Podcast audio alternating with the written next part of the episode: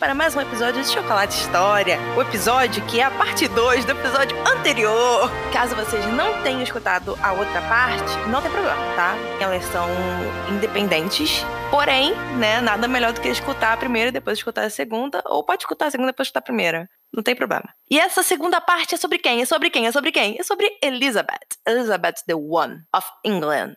The last Tudor. Yeah. The Good Queen Bess. Então, olha, eu entrando aqui no esquema da época da Elizabeth. Gente, um bom dia, uma boa tarde, uma boa noite. Sejam bem-vindos para mais um episódio de Chocolate História. Eu acho que eu acabei de falar isso, né? Mas vamos deixar repetido mesmo.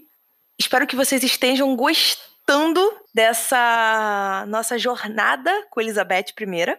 Nós já tivemos a primeira parte semana passada, estamos com a segunda e teremos mais alguns episódios sobre ela, mas só que essa é a parte que fecha a narrativa, né, da vida da Elizabeth. E depois nós faremos sobre outras coisas da época dela, da época do reinado dela, da era elizabetana, por exemplo.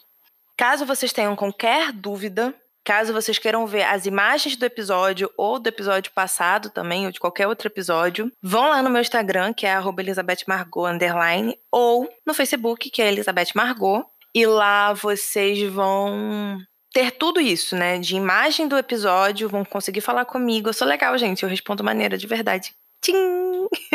Qualquer coisa, vocês também têm o www.chocolatehistoria.com.br que vai direto pro meu perfil do Anchor. E isso também ajuda, porque lá também tem todos os episódios, né, em ordem de lançamento. Com isso, eu vou deixar o recadinho do Anchor aqui. E já voltou! O chocolate de hoje vai ser o mesmo de semana passada, que é o talento de avelã.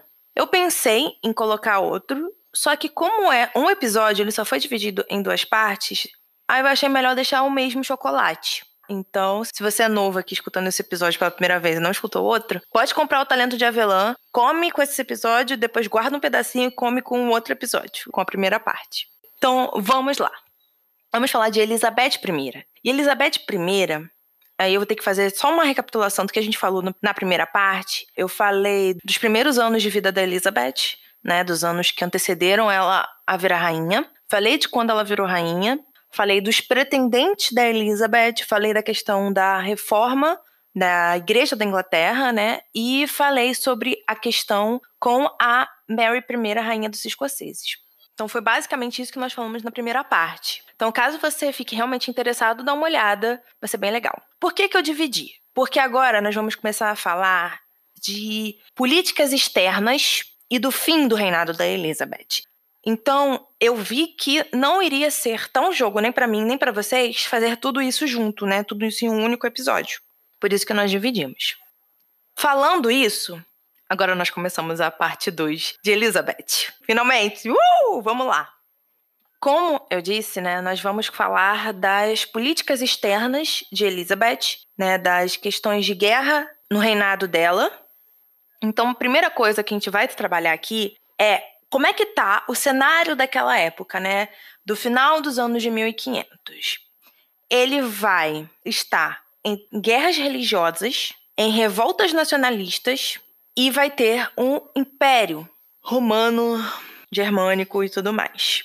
Nesse império, nós vamos ter a família Habsburg. Eu já falei dessa família, em parte, no episódio das Herdeiras da Espanha, porque é através de um casamento lá que os Habsburgos entram na dinastia espanhola. Então, vão lá dar uma olhada. E isso já nos dá um parâmetro do seguinte: o Felipe II, que já foi falado aqui várias vezes, tanto no primeiro episódio da Elizabeth, quanto no episódio da Mary, por exemplo, e das Herdeiras da Espanha, ele é Habsburg, além de tudo católico. Então, falando desse cenário mundial, onde eu tenho guerras religiosas, revoltas nacionalistas e esse império, que não é simplesmente um império, é, é dentro de uma dinastia muito forte, que são os Habsburgos, nós vamos trabalhar todas as questões externas da Elizabeth. Né? A política dela vai estar voltada para isso. Guerras religiosas por quê, Giovana? Porque nós estamos no período de quebras com a igreja, né? Da separação da igreja de Roma com muitas outras. Temos o surgimento do luteranismo, temos o surgimento da Igreja da Inglaterra, temos os huguenotes, temos N linhas de protestantismo agora na Europa. Então, naquele período, óbvio, isso vai gerar guerras muito profundas dentro dos países europeus, dos reinos europeus. Revoltas nacionalistas. Quando eu falo revoltas nacionalistas, eu não estou falando em nenhum momento de é, Revolução Francesa ou da própria revolução que acontece na Inglaterra anos depois. Eu não estou falando nada disso. Eu estou falando apenas de revoltas onde você tem um império sacro romano germânico tomando conta de praticamente toda a Europa, e eu venho falando desse império já tem um tempo já, desde as esposas de Henrique VIII. Citei ele novamente nas Herdeiras da Espanha, caso vocês queiram escutar esse episódio. E esse império ele é de quem, né? Essa da família Habsburg. E aí, esse império que domina muitas terras aí europeias, né, muitos países europeus, vão acontecer revoltas contra ele. Então, é nesse cenário mundial, é nessa teia que vai se basear esse fim de reinado da Elizabeth, né? Quando eu falo fim, é da metade para o fim, né?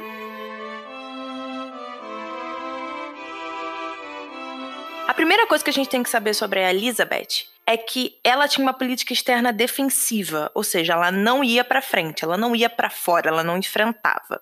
Depois que houve a batalha contra a Armada Espanhola, é que ela passou a ter uma política externa mais agressiva, mas não tanto quanto qualquer outros países da Europa que a gente vê nessa época. E com isso, a gente vai falar primeiro dos Países Baixos, mais especificamente da Holanda. E o que, que vai estar acontecendo nesse período lá para Elizabeth se envolver. É o seguinte: a Holanda estava sendo dominada pelos espanhóis, né, do Império Sacro Romano, não, não, papapá. E aí vão começar a ocorrer revoltas de independência, né, revoltas querendo sair desse império. E com isso, a Inglaterra vai começar a enviar tropas para ajudar a Holanda nesse processo. Por que, que a Inglaterra faz isso? Porque a Espanha, né, eu vou falar de Espanha exclusivamente, não vou incluir o Império nisso. Ela sempre foi uma ameaça para a Inglaterra nesse período, em termos de invasão e de domínio católico. Então, além da Espanha ser uma potência bélica, de certa forma, no período, principalmente em questões de navegação, ela também era uma das nações cabeças do catolicismo. E a Inglaterra era protestante. E para unir tudo isso, onde que a Espanha fica? A Espanha fica muito perto da Inglaterra, né? Ela fica do ladinho da França. A França fica mais perto ainda, né? Então, assim, tudo ali no canal da Mancha. Então, para chegar à Inglaterra não é difícil. Então, o que, que a Elizabeth pensa? Eu vou me aliar com os inimigos do meu inimigo, para assim, caso aconteça alguma coisa, eu tenha a quem pedir socorro. E é por isso que ela vai começar a mandar tropas para a Holanda. Isso vai ocorrer em 1585. Aí ela vai se comprometer em ajudar com alimentos, armas. E isso tudo vai ser através de um tratado assinado, que vai ser o Tratado de Nonchos. Esse Tratado de Nonchos vai oficializar a posição da Inglaterra dentro desse cenário mundial que estava acontecendo, que foi que eu falei tudo aí, contra quem? Contra a Espanha. A Inglaterra agora não é mais neutra, ela não está simplesmente ali protegendo dela, ela está se aliando a inimigos da própria Espanha, do próprio império, para justamente lutar contra eles. Com esse movimento que a Inglaterra faz em 1585, começa o início da Guerra Anglo-Espanhola, que vai durar até 1604. Esse conflito, a guerra anglo-espanhola, ele vai ser é, quase como uma guerra fria.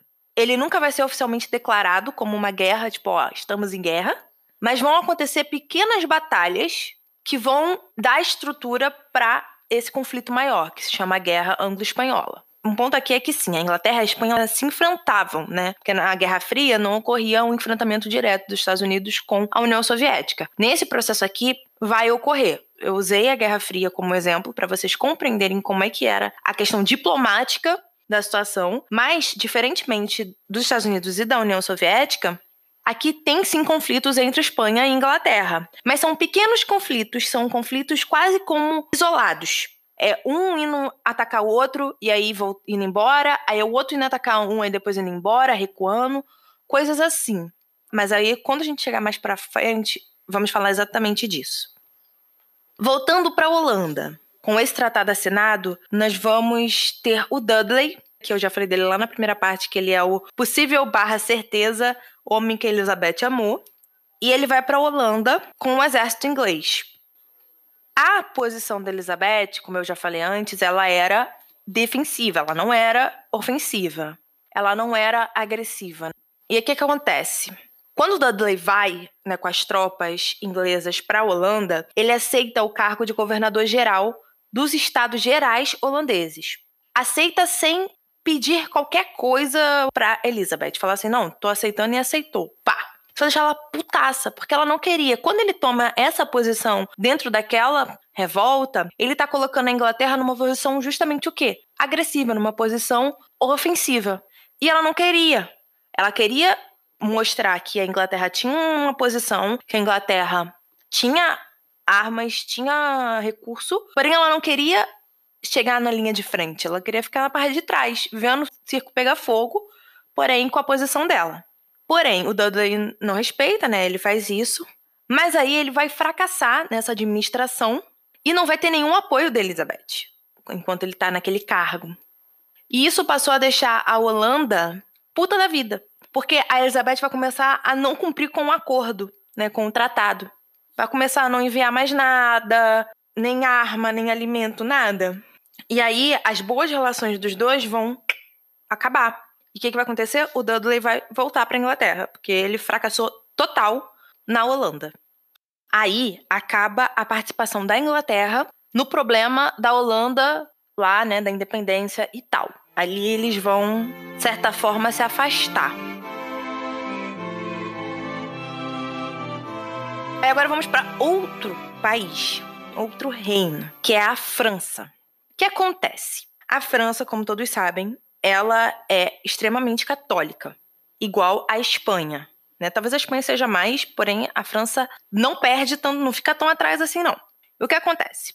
Nós tivemos sérios problemas de sucessão na França, no período um pouco anterior a esse que a gente está falando agora, a esse fim de 1500. E justamente por ter todos esses problemas, a coroa francesa vai cair no colo de um protestante, que é o Henrique IV. Ele era huguenote, ele era rei de Navarra, e por questões de parentesco, que a gente não vai trabalhar isso aqui hoje, mas com certeza vocês podem ter certeza que eu vou falar sobre isso, porque eu adoro falar sobre isso. Tipo no estilo que eu fiz das herdeiras da Espanha. Então, Vai ter várias coisas parecidas aqui, porque eu adoro falar de genealogia, eu adoro falar sobre árvore genealógica. Então, explicar como que a coroa da França cai no colo de um protestante, de um huguenote. Com certeza vai, vai aparecer aqui no podcast em algum momento. Então, ele vai herdar o trono em 1589, porém, isso vai ser contestado principalmente pelo Felipe II e pela Liga Católica, que era a união de várias localidades, estados, né, católicos. O que vai gerar também uma guerra interna, porque os franceses, né, pelo menos a facção católica, não queria ser governado por um huguenote. E o que, que vai acontecer? Vai entrar numa guerra civil, basicamente isso, o negócio vai cair de pau na França, e a Elizabeth vai mandar ajuda pro Henrique, porque o medo dela é justamente aquilo que eu falei quando comecei a falar da Holanda, era que a França fosse subjugada, né? O Henrique perdesse o trono. E foi subjugada por quem, né? Pelos espanhóis. E aí, tipo, eles estariam ali na cara do gol para invadir a Inglaterra. E ela não queria isso at all. Então ela envia a ajuda justamente por causa disso. para tentar proteger o dela, porque o dela também tava na reta. Porém, as duas campanhas que a Elizabeth vai mandar para França vão ser totais fracassos. E aí ela não vai mais investir nessa aliança. Até porque depois o Henrique IV se converte, ele vira católico. Então, assim, acaba que já não fica mais tão interessante para ela participar daquilo. Agora, nós chegamos no ápice desse episódio. É, esse é o momento. Nós vamos falar sobre a Armada Espanhola. Como eu já falei da Holanda e da França, fica com esses dois conflitos em mente, ok? Porque eles são dois motivos para ocorrer o confronto da Armada Espanhola, não para ocorrer a Guerra Anglo-Espanhola. A Guerra Anglo-Espanhola foi tudo aquilo que eu já falei com relação ao cenário mundial, né? Aquilo foi posto na mesa assim que a Inglaterra se colocou. Falou, ó, eu tô desse lado aqui. Um outro motivo, né, além né, da Inglaterra ser protestante e a Espanha ser católica, o que é motivo suficiente para começar uma guerra, foi a execução da Mary Queen of Scotland, da Mary Rainha dos Escoceses, que era católica e que todo mundo, todo mundo barra, todo mundo católico, defendia que ela era a verdadeira herdeira do trono da Inglaterra. Falei um pouco disso na parte 1, tá? Na real, eu falei tudo disso da Mary na parte 1. Agora a gente vai seguindo. O Felipe II vai reivindicar o trono por ser católico. Tipo, eu, como católico, tenho o dever de lá tomar esse trono para mim. Já que a verdadeira herdeira morreu por essa tirana e tal. Aí foi o que eu falei. Juntando todos esses problemas, nós vamos começar a entender o pensamento e a ação do Felipe para enfrentar a Inglaterra nesse episódio em específico. Mas foi o que eu falei antes. A Guerra Anglo-Espanhola, ela perdurou de 1585 até 1604.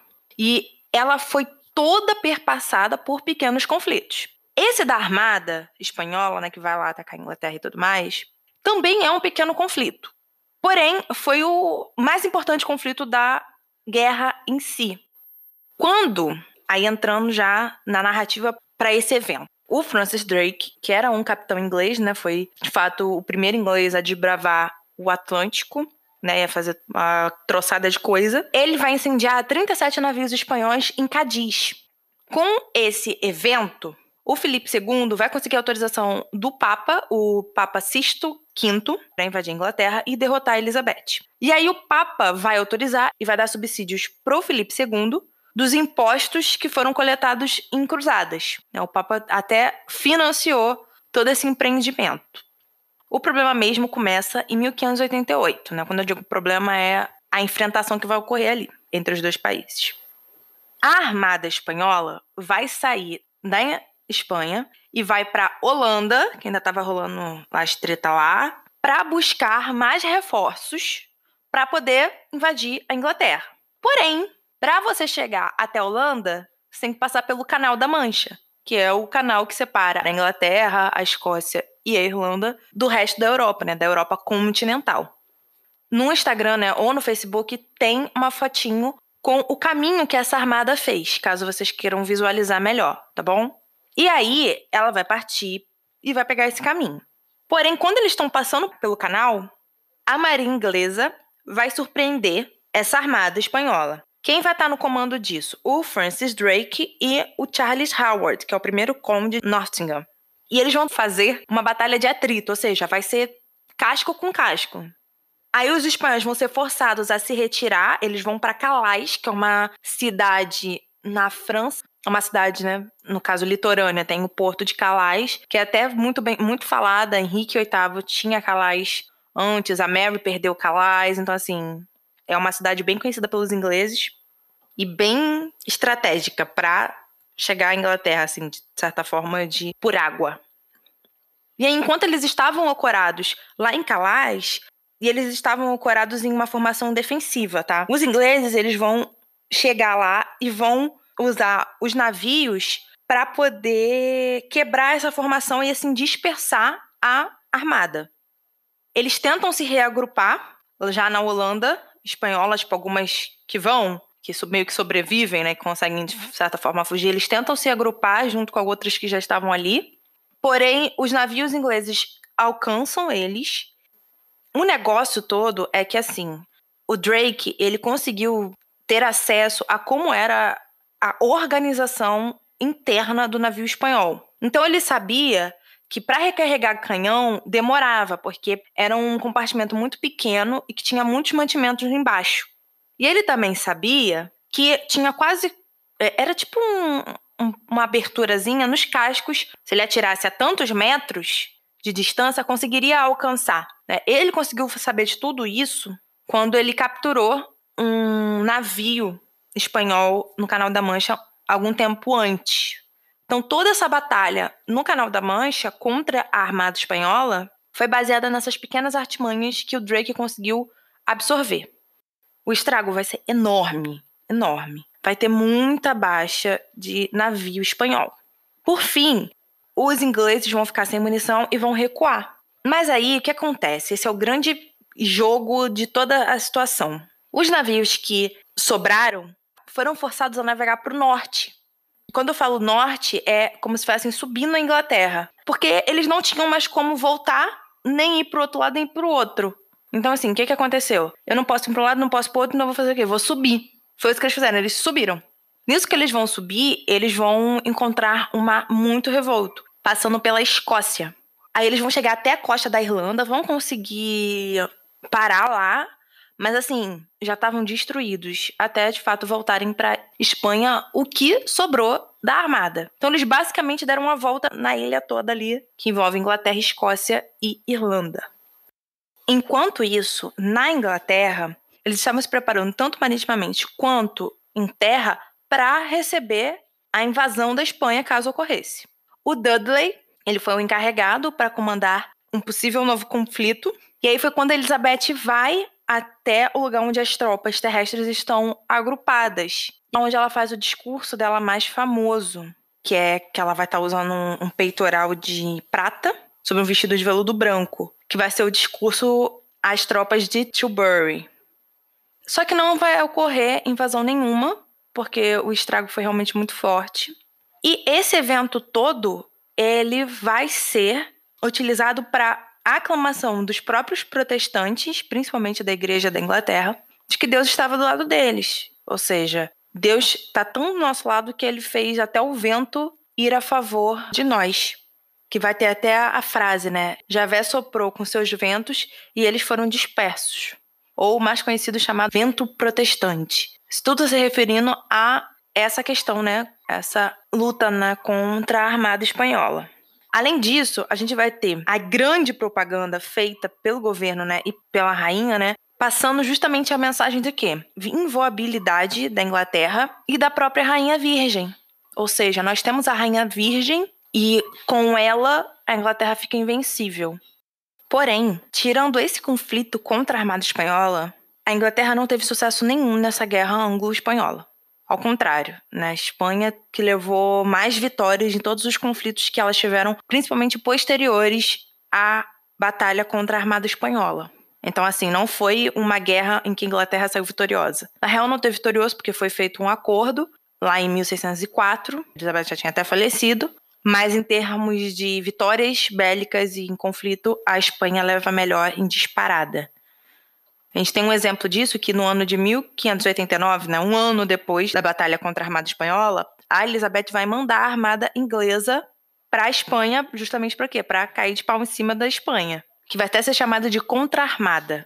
Eles vão ser liderados pelo Drake e foi uma perda assim catastrófica, sabe? Foi de voltar chorando para casa, né? Quem sobrou, porque a maioria morreu. E aí isso vai mostrar que a Inglaterra teve um ponto alto durante toda essa guerra, que foi realmente contra a Armada Espanhola. Depois já não tem mais isso. Agora, vamos entrar no terceiro conflito que a Inglaterra vai ter nesse período todo, que é o conflito com a Irlanda. Vai ser chamada de Guerra dos Nove Anos ou Rebelião de Tyrone. Por que Tyrone? Porque é o Hugh O'Neill, conde de Tyrone, que vai ser o principal líder dessa rebelião. Essa guerra vai acontecer entre os anos de 1593 a 1603. Ela foi feita através de uma aliança de governadores de algumas províncias na Irlanda, mais católicos irlandeses ou católicos que estavam na Irlanda, que eram contra o protestantismo dentro da Irlanda. Todos esses estavam juntos contra o poder administrativo inglês, porque a Inglaterra administrava a Irlanda de forma muito hostil, principalmente no reinado Tudor, né, nesse período Tudor. O background mais específico para essa guerra é quando a Elizabeth passa a conceder terras irlandesas aos seus cortesãos para impedir que rebeldes se alinhassem à Espanha e aí, consequentemente, a Irlanda virasse um reduto espanhol e depois a Inglaterra fosse invadida. Durante todos esses conflitos e a própria guerra, a coroa vai usar a tática de terra arrasada. O que, que é a tática de terra arrasada? É queimar terra, tacar fogo em tudo, poluir água e sair matando tudo que vê pela frente, homem, mulher, bicho, qualquer coisa, para justamente minar qualquer pessoa que tentasse passar por aquele caminho sem mantimentos, sem água, sem qualquer coisa. Tipo, não teria como sobreviver ali, porque a terra estava literalmente arrasada. Essa guerra vai acabar em 1603, com o Tratado de Melfond. E basicamente ela vai acabar porque muitos dos senhores envolvidos na rebelião vão fugir da Irlanda e o próprio Hugh O'Neill, né, se entregou pouco depois da morte da Elizabeth. Então é aí que eles conseguem por fim à Guerra de Nove Anos. Esse foi o maior conflito armado travado na era elisabetana. O conflito entre a Irlanda e a Inglaterra foi o maior conflito travado nessa época. Não foi nem o da Armada Espanhola, foi esse. Pra vocês terem noção de como aquilo era muito importante garantir que aquilo estivesse seguro. Por fim, falando de mais duas relações externas que a Inglaterra teve nesse período, aí a gente não está falando mais de guerra em si, mas está falando só de relações diplomáticas e de comércio, nós temos pequenas relações diplomáticas com a Rússia, que não dão muita coisa, mas o que é interessante é dizer que quem começou com essa relação com a Rússia foi o Eduardo VI, o irmão da Elizabeth. A Inglaterra também teve relações diplomáticas com os estados de Barbárie, que são estados no norte da África naquela época. Teve relações com o Marrocos, justamente por causa da posição com a Espanha, né? Ou seja, Marrocos é contra a Espanha, vamos se unir aqui. Aí a Inglaterra vendeu munição, madeira, metal em troca do açúcar marroquino, que era uma coisa que era proibida pela igreja. O Papa tinha proibido. A Inglaterra, justamente por saber disso, né, ter todo esse background da época, foi comercializar açúcar com os marroquinos. Também teve relações com o Império Otomano. E aí, nessa relação com o Império Otomano, houve a fundação da Companhia Levante, que foi não, uma companhia feita para administrar essas transações comerciais do Império Otomano com a Inglaterra. E isso tudo foi feito com um tratado de comércio em 1580. A Inglaterra exportou estanho e chumbo, que são dois materiais que são feitos para fabricar canhões. Exportou para quem? Para o Império Otomano. Ou seja, tinha uma relação bem próxima. Falando agora do Novo Mundo. Qual a relação que a Inglaterra vai ter com esse Novo Mundo? Que a gente já sabe do que, que eu tô falando, né? América. Em 1583, o Sir Humphrey Gilbert navegou para o oeste. Ali ele estabeleceu uma colônia na América do Norte, porém quando ele estava voltando para a Inglaterra, ele morreu no caminho. Depois, um outro parente do Humphrey, o Sir Walter Hellig, vai explorar toda essa costa atlântica e vai reivindicar o território da Virgínia, que era muito maior do que é o hoje, a atual Virgínia nos Estados Unidos. E provavelmente esse nome Virgínia vem em uma homenagem a Elizabeth, The Virgin Queen. Essas duas tentativas vão tentar sempre criar núcleo colonizador, mas elas nunca vão dar certo. Elas sempre vão falhar, sempre vão acabar esses núcleos colonizadores. Entrando no ponto da Companhia das Índias Orientais, que é também uma empresa de comércio, ela vai monopolizar o comércio inglês a leste da Inglaterra por 15 anos. Ela foi uma das maiores companhias de comércio que já existiu no mundo.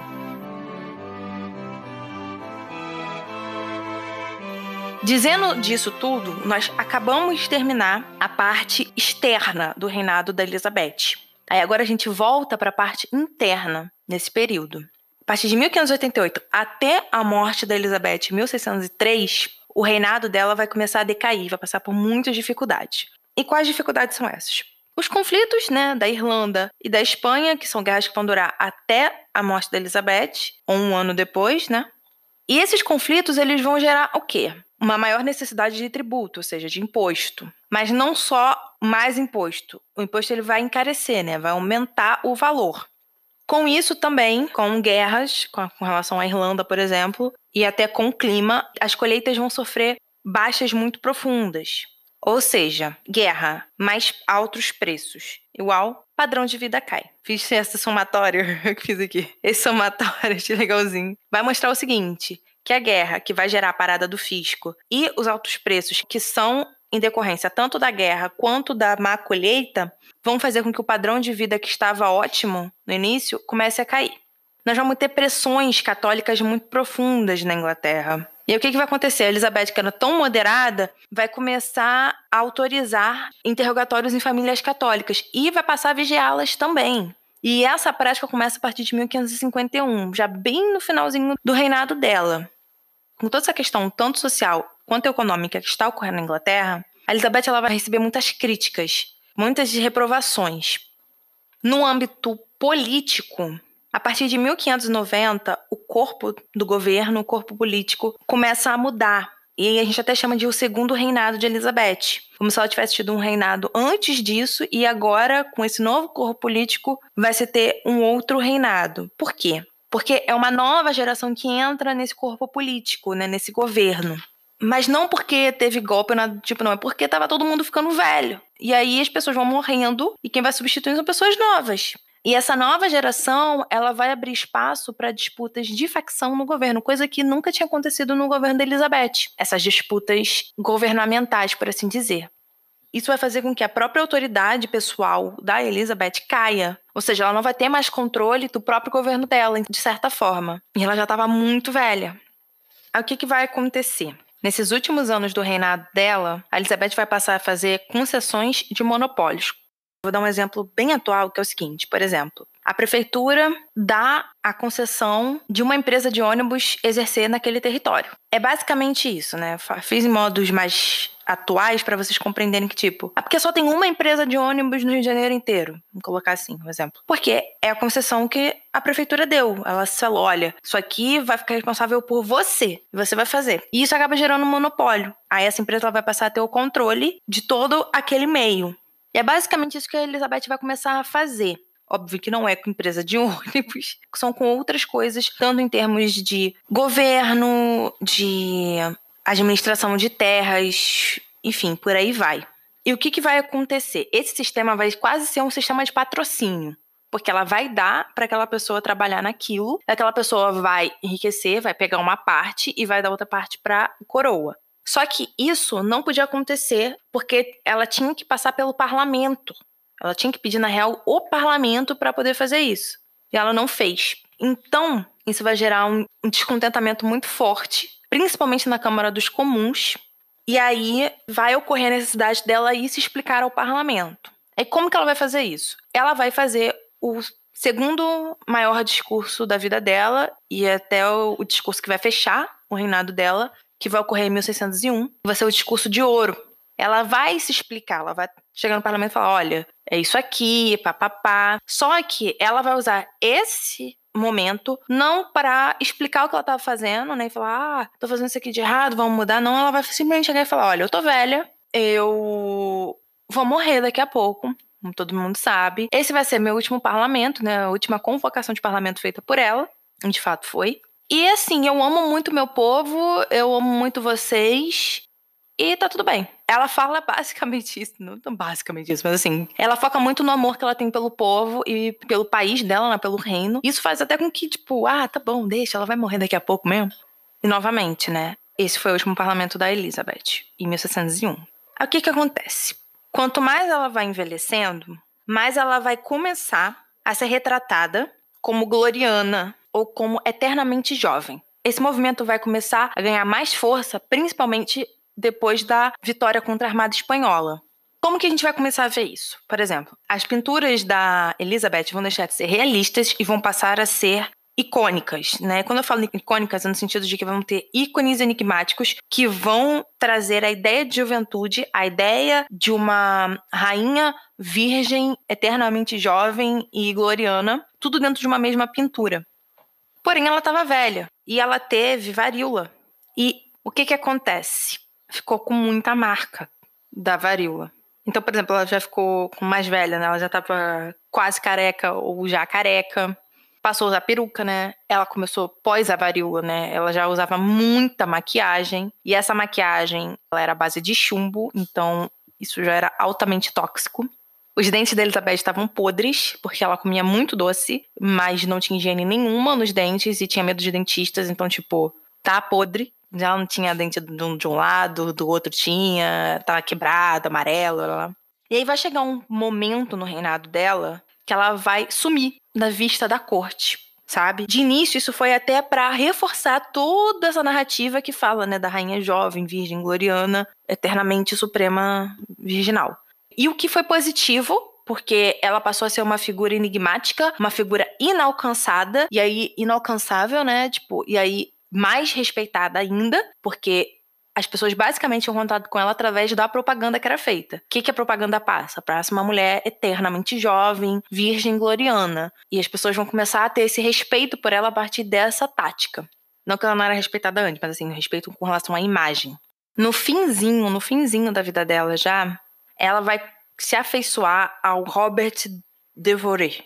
É em francês, gente, isso aí. Nem sei falar isso direito. Que é o Conde de Essex. Vou usar o Conde de Essex. E ele também era enteado do Dudley, que já tinha morrido alguns anos atrás. Porém, o cara era um traste, não prestava para nada. Ele foi mandado até para lutar na guerra da Irlanda lá, ser um, um general e tal, pá, mas debandou. E aí ele vai ser preso por causa disso, né? Porque na real ele vai fugir da guerra, né? E vai ainda planejar uma rebelião contra a própria Elizabeth. E ele era o favorito dela. Porém, vai falhar miseravelmente e vai perder a cabeça em 1601. Por que, que eu tô falando isso? Para mostrar que a Elizabeth ela vai começar a caminhar por um processo depressivo muito forte. A gente vai chegar lá. Vou citar logo a questão da sucessão para a gente entrar nesses últimos detalhes da vida dela. O que, que vai acontecer com a questão da sucessão? O Robert Cecil que era o líder do governo na época, ele vai administrar barra orquestrar a sucessão suave do James para a coroa inglesa, do James da Escócia. Por quê? A gente tem dois motivinhos aí para ele fazer isso. Um, que a Elizabeth não tinha nomeado um herdeiro. Então, todos que tinham justificativa sanguínea, e aí entram alguns poréns né, nessa justificativa para subir ao trono, podiam se candidatar. Isso já era um problema. E dois, ele não tinha uma reivindicação forte reconhecida, porque tinha todo esse problema com a Escócia. Então, todo esse processo de administrar, né, barra orquestrar a subida do James como sucessor da Elizabeth foi feito todo por debaixo dos panos e de forma até codificada. A troca de cartas entre, por exemplo, o Cécio e o, o James eram por cartas codificadas. Então, assim, tem uma questão muito complicadinha em termos é, sanguíneos e, enfim, políticos para a sucessão, né, para esse problema da sucessão da Elizabeth, que é resolvido quando James sobe ao poder. E aí eu vou fazer um episódio só sobre isso depois, né? Acho que provavelmente vai ser o último episódio da série da Elizabeth, porque aí a gente vai falar de monarquia escocesa, de filhos aí das outras irmãs aí do Henrique VIII e tudo mais. O que eu tô querendo dizer aqui é o seguinte: o James, ele estava orquestrando junto com o líder do governo para suceder a tia tia barra prima, né? No trono. Porém, não era tão simples, por isso que as coisas acabaram sendo feitas por debaixo do pano. E a Elizabeth ela não disse quem ela queria que sucedesse, então tava meio que jogo aberto. Falado isso, agora a gente de fato entra no fim, né? O que que acontece? Nos últimos anos de vida dela, ela vai entrar nessa profunda depressão, como eu já falei, porque ela vai começar a perder pessoas mais próximas a ela. Por exemplo, ela tem uma prima, que até é pelo lado materno, quando falar do materno, era, ela era neta, se eu não me engano, ela era neta da, da Mary Bolena. E essa prima dela é dama de companhia da Elizabeth por mais de 40 anos. Então, assim, ela vai morrer, o nome dela é Catherine Carey. Ela vai morrer em fevereiro de 1603, algumas semanas antes da Elizabeth. Então você vê, uma mulher que já estava lá nos seus 60 e poucos anos, que naquela hora era tipo anciã suprema naquela época, ver a prima que estava ali com ela há mais de 40 anos servindo ela do lado dela morrer, cara, aquilo é demais, entendeu? Aí teve o favoritinho dela atual, que foi o, o Conde de Essex, que morreu também, perdeu a cabeça. Fora todos os outros que já tinham morrido, entendeu? Então tava todo mundo morrendo. E ela tava, tipo, olhando e falando, cara, tá tudo morrendo, eu tô aqui, tô sozinha. Então ela começa a entrar nessa profunda depressão. E isso já é tipo 1600, já é 1601, 1602, já é chegando em 1603, que é quando ela engata nesse processo. Ela já estava afastada da corte. E aí o que, que acontece? Além dela estar tá depressiva, ela já não dormia direito, ela não comia direito. Às vezes ela ficava em pé por horas, imóvel no lugar, tipo, por horas. Então, assim, ela começou a ter uma vida muito, muito, muito complicada. Principalmente porque ela estava sozinha, então ela estava muito triste. E aí, em março, ela vai de fato adoecer e ela vai morrer no dia 24 de março de 1603, em Richmond Palace. E ela vai morrer entre 2 e 3 da manhã.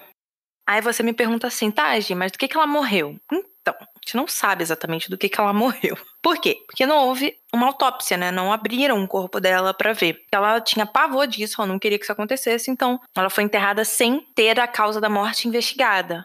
Então tem a parada do chumbo, da maquiagem, tem muitas outras teorias do que, que ela pode ter morrido, né? Doença, velhice, aí falência múltipla dos órgãos, problema em rim, nananã, pá. muita coisa, entendeu? Então, assim, a gente não sabe exatamente do que ela morreu.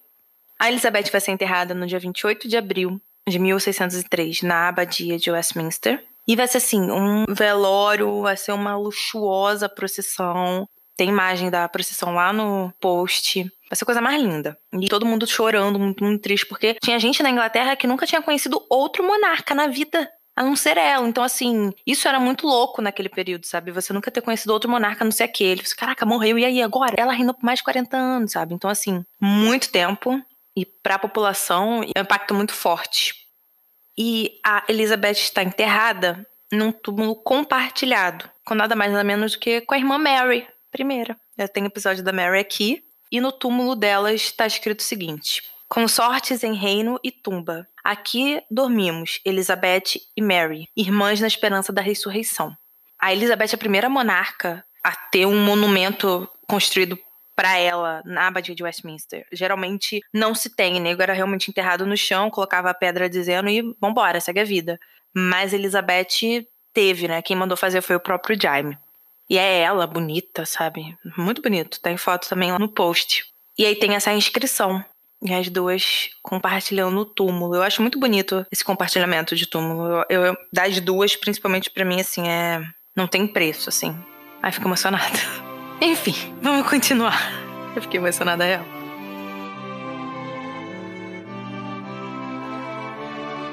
Eu falei tudo isso entre a parte 1 e a parte 2 para contar a vida da Elizabeth, para contar esse reinado dela e para dizer uma coisa para vocês. A Elizabeth, ela foi uma rainha absolutista, mas ela foi uma rainha absolutista completamente moderada. E eu vou usar moderado não uma fase de contida, mas por ser moderadora da situação. Como assim?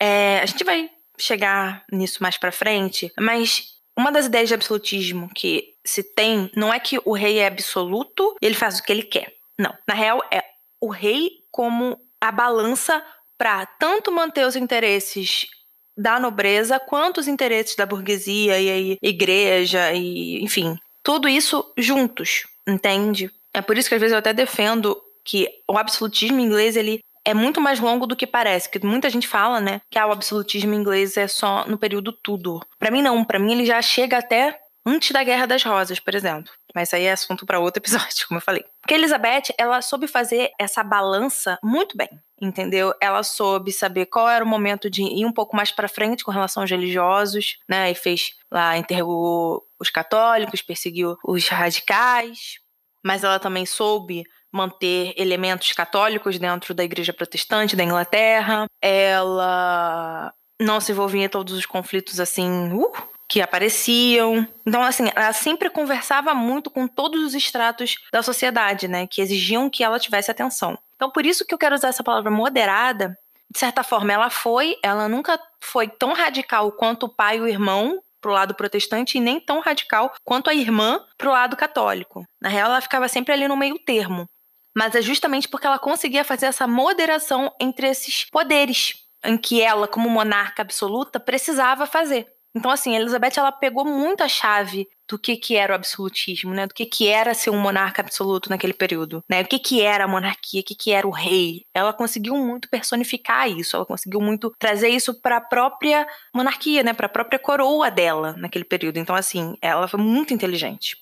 Além de tudo isso, ela foi né, o monarca que estabeleceu a igreja da Inglaterra, né? Ela de fato foi a que conseguiu fazer isso, óbvio, né? Governou por mais de 40 anos, não tinha nem como ela não conseguir. E o ponto, acho que principal de todo esse processo, de todos esses anos que foi o reinado da Elizabeth, foi a identidade nacional que foi moldada ali. É óbvio que identidade nacional é um processo, mas o que eu tô querendo dizer é, o seguinte: nesse período onde os estados absolutistas estão se formando, né, esses grandes estados, né, essas grandes potências europeias começam a se formar para entrar nos anos de 1600, 1700 como potências, ela conseguiu manejar isso muito bem. Ela foi a monarca que conseguiu unificar essa Inglaterra em termos de identidade nacional. Então, por isso que um dos motivos para Elizabeth ter ficado tanto na história, ter marcado tanto a história, principalmente da Inglaterra, óbvio, foi porque ela teve esse papel fundamental, tanto na questão religiosa, de unificar e de estabelecer a Igreja da Inglaterra, quanto da própria identidade nacional, que ela ajudou a moldar. Então, assim, como ela tem esse ponto em comum do que é a base para um inglês, porque ela vai perpassar por toda a história da Inglaterra aí com várias narrativas diferentes. Aí não tô nem entrando na questão de que ah, ela foi a imagem que ela tinha no governo que perpassou. Não, na real, ela vai ter diversos tipos de imagem através dos anos que vão sendo passados, por causa das diversas formas de propaganda. Mas a ideia é que ela ainda vai significar uma união nacional para aquelas pessoas. E esse é um dos papéis mais importantes da Elizabeth, do reinado dela.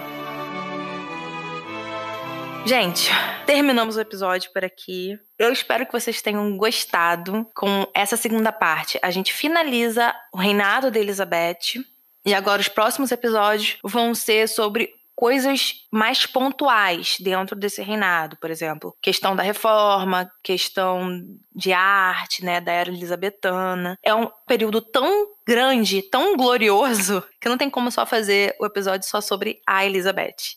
Então, eu espero que vocês gostem dos próximos episódios que estão para vir, que nós vamos falar sobre todas as questões, tá bom? Qualquer coisa, vão lá no Instagram ou no Facebook, né? É um Instagram Elizabeth Margot Underline. E o Facebook Elizabeth Margot para falar comigo, tirar dúvida, ver as fotos, tudo mais. Eu fico muito feliz quando vocês vão falar comigo. Também escutem Hellas, tá bom? Hellas, Hellas tá bem legal. Se você tem um tempinho aí de sobra, quer se distrair com alguma história, dá uma chance para Hellas, tá bom? Todos os episódios estão aqui, você pode achar em qualquer plataforma, né? Ou você pode ir no www.chocolatehistoria.com.br que vai ter tudo lá, todos os episódios pra você. É isso, gente. Um grande beijo, fiquem com Deus e tchau!